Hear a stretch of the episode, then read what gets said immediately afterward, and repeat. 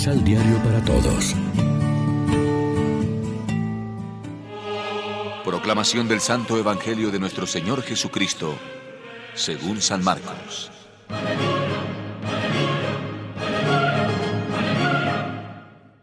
Después que tomaron preso a Juan, Jesús fue a la provincia de Galilea y empezó a proclamar la buena nueva de Dios. Hablaba en esta forma. El plazo está vencido. El reino de Dios se ha acercado. Tomen otro camino y crean en la buena nueva. Jesús caminaba por la orilla del lago de Galilea. Ahí estaban Simón y su hermano Andrés, echando sus redes en el mar, porque eran pescadores. Jesús los vio y les dijo, Síganme, yo los haré pescadores de hombres. Y con eso dejaron sus redes y empezaron a seguirlo. Poco más allá, Jesús vio a Santiago, hijo de Zebedeo, con su hermano Juan. También ellos estaban en su barca y arreglaban las redes. De inmediato, Jesús los llamó y partieron tras él dejando a su padre Zebedeo en la barca con los ayudantes. Lección Divina Amigos, ¿qué tal? Hoy es lunes 10 de enero y a esta hora, como siempre, nos alimentamos con el pan de la palabra. El motivo por el que Cristo urge a la conversión y la fe en el Evangelio es doble. Primero, porque se ha cumplido el tiempo y para decir tiempo cumplido o plazo vencido, el texto original griego no emplea el término cronos, tiempo del calendario, sino kairos, tiempo de gracia, de favor de Dios y de oportunidad de salvación. Como comentaba San Pablo, ahora es el tiempo de la gracia, ahora es el día de la salvación. Segundo, porque está cerca el reino de Dios.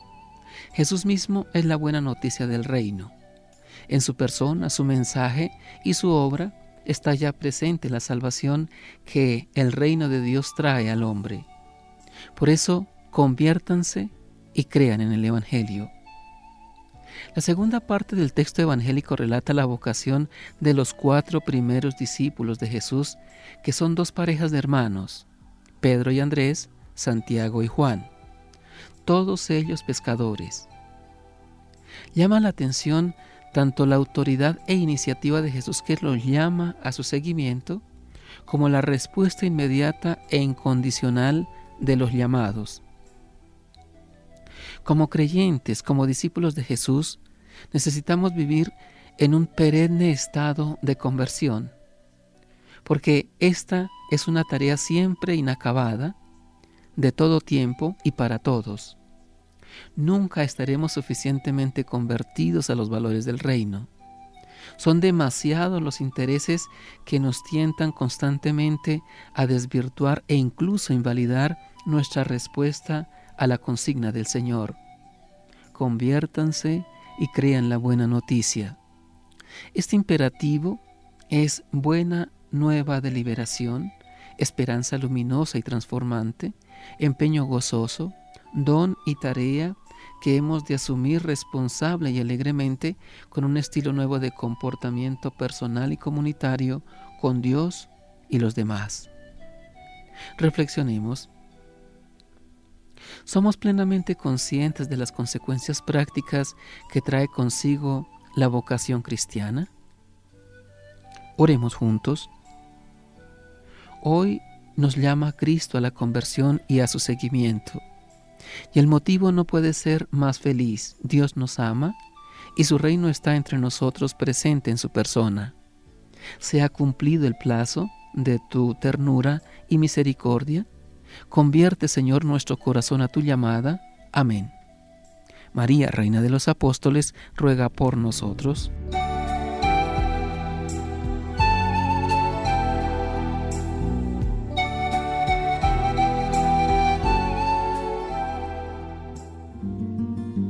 Complementa los ocho pasos de la Alexio Divina adquiriendo el emisal Pan de la Palabra en Librería San Pablo o distribuidores. Más información www.sanpablo.co. Pan de la palabra. Vive la reflexión.